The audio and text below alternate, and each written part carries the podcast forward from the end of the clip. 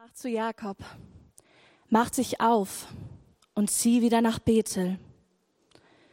Bleib dort und bau mir einen Altar. Denn an diesem Ort bin ich dir erschienen, als du auf der Flucht vor deinem Bruder Esau warst. Jakob befahl seiner Familie und denen, die zu ihm gehörten, werft alle Götterfiguren weg, die ihr noch bei euch habt. Wascht euch und zieht saubere Kleidung an, um rein vor Gott zu treten. Wir gehen jetzt nach Bethel. Dort will ich für Gott einen Altar bauen, denn er ist es, der in der Not meine Gebete erhört hat. Während meiner ganzen Reise bis hierher ist er immer bei mir gewesen. Sie gaben Jakob alle Götterfiguren sowie die Amulette, die sie an den Ohren trugen, und er vergrub sie unter der Eiche bei Sichem. Dann machte sich die ganze Familie auf den Weg. Gott versetzte die Einwohner der Städte ringsum in so große Angst, dass sie es nicht wagten, Jakob und seine Söhne zu verfolgen. So erreichten sie Luz im Land Kanaan, das heute Bethel heißt. Dort baute Jakob einen Altar und nannte die Opferstätte Gott von Bethel. Denn an dieser Stelle war Gott ihm einst erschienen, als er vor seinem Bruder, Bruder Esau fliehen musste.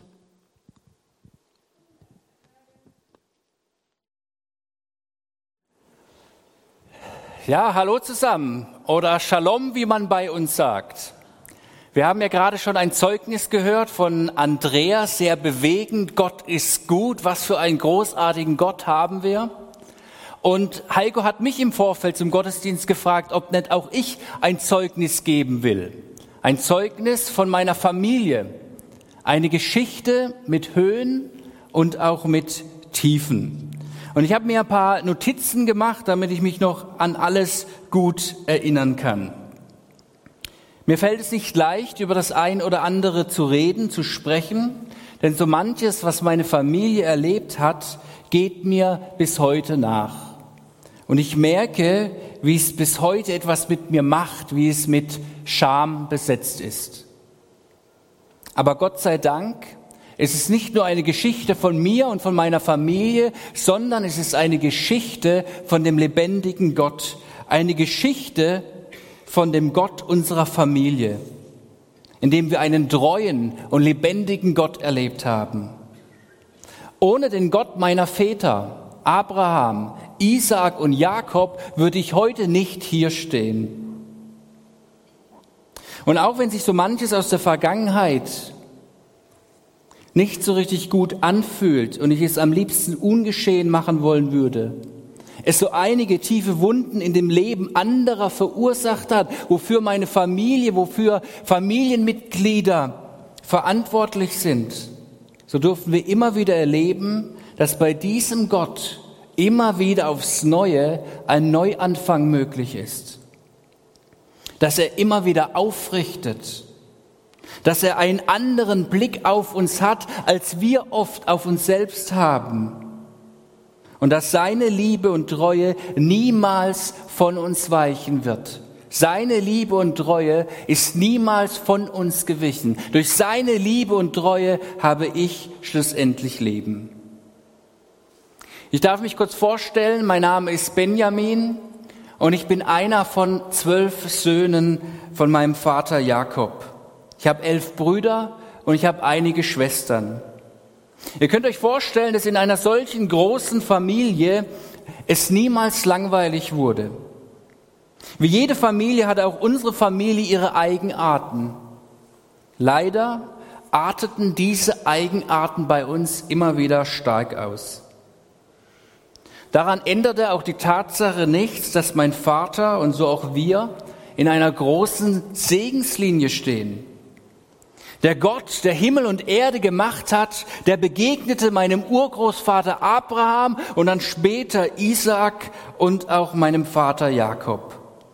Und er gab ihnen die Verheißung mit, sie zu einem großen Volk zu machen. Doch neben dieser Verheißung, neben diesen Zusagen Gottes, gesellten sich in unserer Familie immer wieder solche Dinge dazu wie Neid, wie Zweifel, wie Angst, wie Zorn, wie Streit und vieles mehr. Rückblickend ist es schon krass, wie sich manche Dinge von Generation zu Generation weiterentwickelt haben, wie die Dinge weitergegeben wurden, die Dinge, mit denen Abraham schon zu kämpfen hatte, dann Isaak, dann Jakob und dann auch wir in unserer Familie. Was mich in meiner Kindheit am meisten herausgefordert hat, das war, dass ich Liebling von meinem Vater war. Ihr habt richtig gehört, ich war Liebling. Liebling zu sein hat seine Vorteile, aber Liebling zu sein kann auch seine Nachteile haben. Und ich habe eher diese Nachteile gespürt. Wenn du elf Brüder hast, elf Halbbrüder, zehn Halbbrüder, die einen der Brüder verkauft haben an eine Karawane, wie wir es später erfahren haben, da ist es doch etwas unangenehm, der Liebling des Vaters zu sein. Ich wusste nie, wie die Brüder wohl auf mich reagieren oder was sie im Schilde führen. Also ihr seht, bei uns in der Familie ging es immer drunter und drüber. Aber was ich euch heute erzähle, das schlägt dem Fass den Boden aus. Ihr habt ja gerade vorgelesen bekommen, dass mein Vater Jakob mit seiner Familie zurück nach Bethel zog. An den Ort, wo ihm damals Gott begegnet war und die Berufung über ihn aussprach. Jakob nahm seine ganze Familie mit und sie begruben ihre Götzen unter der Eiche von Sichem. Ich selbst, ich war damals nicht dabei. Ich war noch nicht geboren. Meine Mutter Rahel, sie starb kurz nach diesen Ereignissen während bei meiner Geburt. Aber das, was damals passierte und dazu führte, dass meine Familie von Sichem nach Bethel zog, das prägte unsere Familie fortan. Mein Vater und meine Geschwister vergaßen bis zu ihrem Tod nicht mehr, was geschehen war. Und jeder ging unterschiedlich damit um. Mit dem einzigen, mit dem ich darüber sprechen konnte, war mein Vater Jakob. Aber er erzählte nicht so viel darüber, was geschah, sondern vielmehr, dass mit diesem lebendigen Gott jederzeit ein Neuanfang möglich ist. Und dafür, dafür bewunderte ich meinen Vater bis zum Schluss. Er hat so einiges in seinem Leben verbockt. Er hat bei so manchem geschwiegen, wo er hätte etwas sagen sollen. Er hat bei manchem geredet, wo er hätte schweigen sollen. Aber er hat sich bewahrt, immer wieder zu seinem Gott zu kommen und von, sich von ihm ins Leben sprechen zu lassen. Sich von ihm korrigieren zu lassen. Ich glaube, ohne diese Bereitschaft, ohne die Gewissheit, dass Gott ihn auffängt, dass Gott Dinge bereinigen kann. Ohne die Gewissheit seiner Berufung wäre mein Vater sicherlich früher oder später an seinem Leben zerbrochen.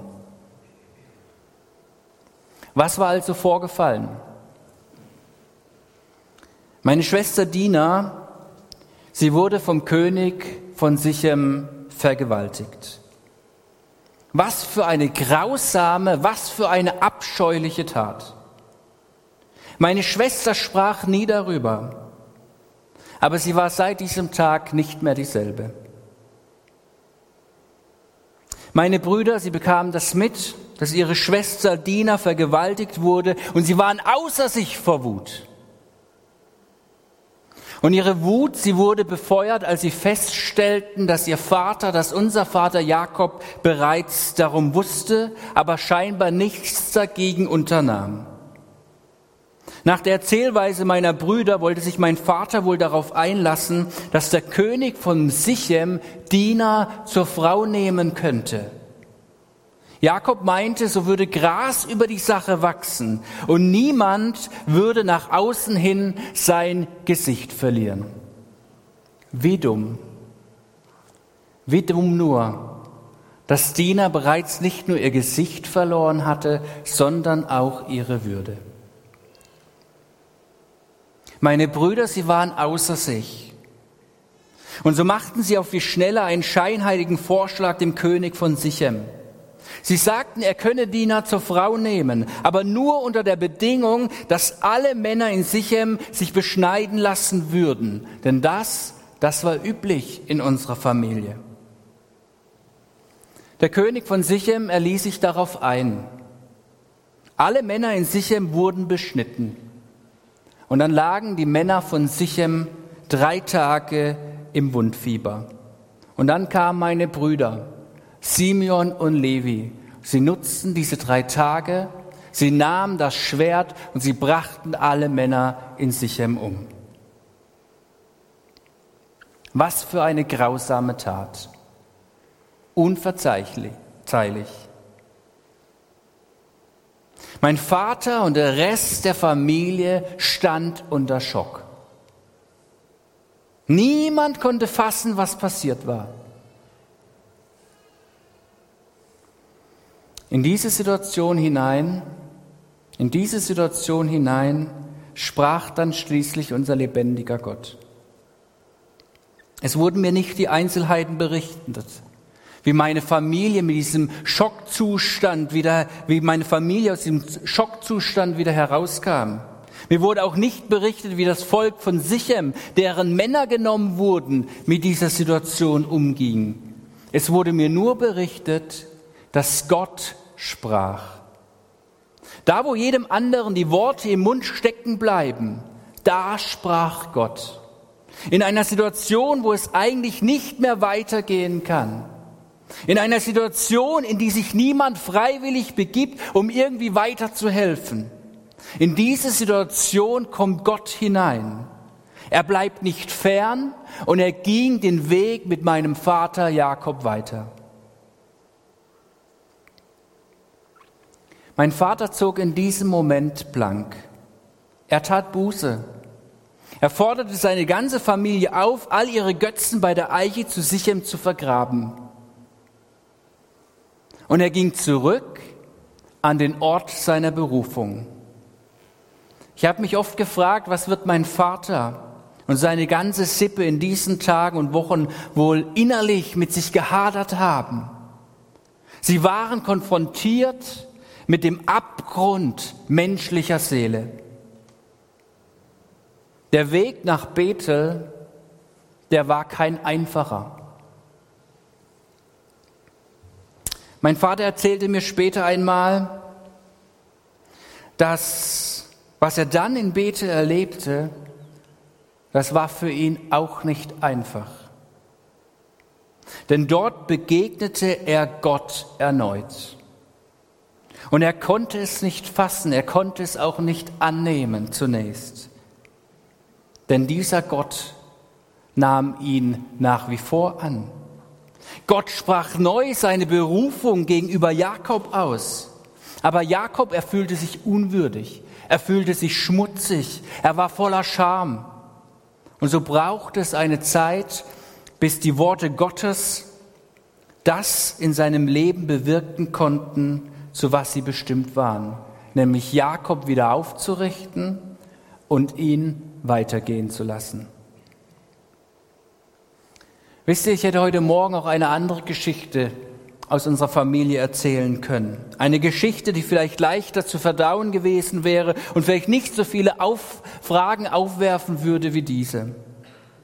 Aber ich denke, dass durch die Tatsache, zu was der Mensch fähig ist, im Fall der Vergewaltigung von Dina und im Fall der Rache von Simeon und Levi, dass die Tatsache, zu was der Mensch fähig ist, die Tatsache, wie Gott handelt, umso gewaltiger ist. Gott hat sich meinem Vater vorgestellt als ein Gott, bei dem jederzeit Neuanfang möglich ist. Gott hat sich meinem Vater Jakob vorgestellt als ein Gott, der zu seiner Verheißung steht. Und wisst ihr, von meinem Vater habe ich eines gelernt. Er war nie zu stolz, nie zu feige, um zu Gott umzukehren. Mein Vater kehrte um. Er tat Buße bei der Eiche von Sichem und so wurde er wieder zurück in seine Berufung geführt. Zurück auf los.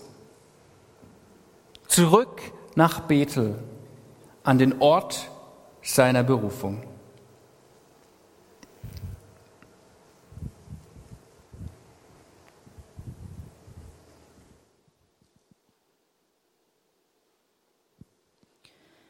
Gott erschien Jakob erneut und segnete ihn.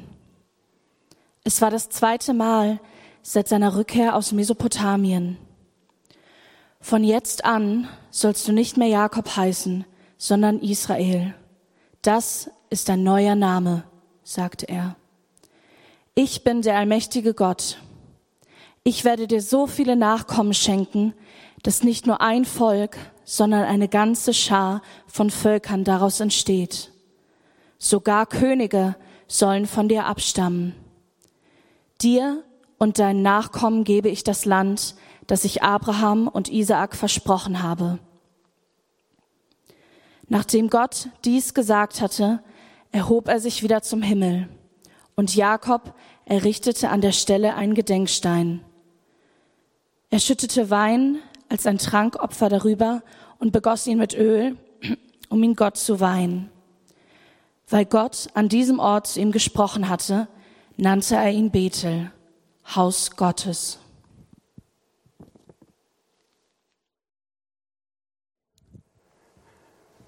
Ich möchte euch heute Morgen zwei Fragen stellen zu der Geschichte, die wir gerade von Benjamin erzählt bekommen haben. Doch bevor ich diese Fragen stelle, möchte ich über die Vergewaltigung von Dina und die Rache der Brüder nicht einfach hinwegschauen. Es ist absolut klar, dass wir beide Taten nicht emotionslos einfach so stehen lassen können sondern dass wir beide Taten zutiefst verurteilen und als menschenunwürdig verachten. Wenn du vielleicht heute zuhörst, ob hier vor Ort oder im Livestream, und du Opfer einer Vergewaltigung geworden bist oder einer anderen Art von sexuellem Missbrauch, dann soll die Wahl des heutigen Predigttextes dann soll die heutige Geschichte zu dir sprechen.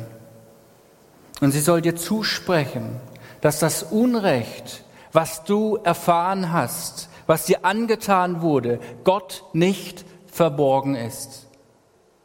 Und dass Gott Heilung in dein Leben bringen will. Ich will dich ermutigen, dich einer Vertrauensperson anzuvertrauen und die Tat ans Licht zu bringen. Du kannst dich auch bei unserem Seelsorgeteam melden oder bei uns Pastoren, aber bring die Sachen ans Licht. Informiere dich im Internet. Es gibt inzwischen gute Plattformen, wo betroffene Frauen darüber sprechen und sie auch erzählen, wie ihnen der Glaube an Jesus dabei geholfen hat. Es gibt gute Plattformen, die das Angebot machen, wenn du Opfer von Vergewaltigung oder sexuellem Missbrauch geworden bist, die dir konkrete Hilfe dazu anbieten. Wie auch immer du dich entscheidest, du sollst wissen, du bist nicht schuld daran, was dir passiert ist. Und Jesus ist für deine Scham ans Kreuz gegangen. Und dort hängt diese Scham. Und Jesus hat sie überwunden durch seine Auferstehung. In ihm ist Heilung und ein Neuanfang möglich. Und dein Wert ist nicht abhängig von dem, was dir passiert ist, was dir angetan wurde. Dein Wert ist abhängig von dem, der aus Liebe zu dir für dich gestorben und für dich auferstanden ist. Du bist unendlich geliebt. Und in dem Wissen, dass meine nächste Aussage herausfordert und vielleicht heraus, heraufwühlt, aber wenn du Täter geworden bist, dann darfst auch du wissen, Jesus ist für dich und für deine Schuld gestorben. Das Evangelium, es gilt für beide, für Opfer und auch für Täter dann bekenne deine Tat, weil nur dadurch kannst du innerlich frei werden. Bei Gott ist immer und zu jeder Zeit ein Neuanfang möglich. Ich komme nun zu meinen zwei Fragen. Meine erste Frage lautet, worauf setzt du dein Vertrauen? Auf was achtest du? Uns wurde geschildert, dass Jakob als erstes nach diesen furchtbaren Taten alle Götzen aus seinem Familienbesitz nahm, seine ganze Familie, und sie diese Götzen unter der Eiche von Sichem begruben. Und ich habe mich gefragt, warum hat er das getan? Warum war das für ihn der nächste Schritt auf dem Weg zu Bethel hin? Jakob scheint hier einen Zusammenhang zu dem schrecklichen Vorfall der Rache seiner Söhne und seines Verhaltens zu sehen. Zur damaligen Zeit, da gab es Götzenstatuen wie Sand am Meer. Die Götzen waren für alles Mögliche zuständig. Und man wandte sich an diese Götter, um etwas von ihnen zurückzubekommen. Man betete sie an, man verehrte sie, weil man sich dadurch erhoffte, dass es einem selbst persönlich gut geht. Aber im Bereich von Nahrung, Versorgung, Wetter, was auch immer. Man hatte so seine Götzen. Für Weisheit, für Fruchtbarkeit und vieles mehr. Umso gewaltiger war dann damals die Berufung von dem allmächtigen Gott, der sagt, ich möchte keine anderen Götter neben mir haben. Ich bin der einzig wahre, lebendige Gott und alle Götter neben mir werden dadurch zunichte und unbrauchbar. Alle anderen Götter sind tot, aber ich bin lebendig.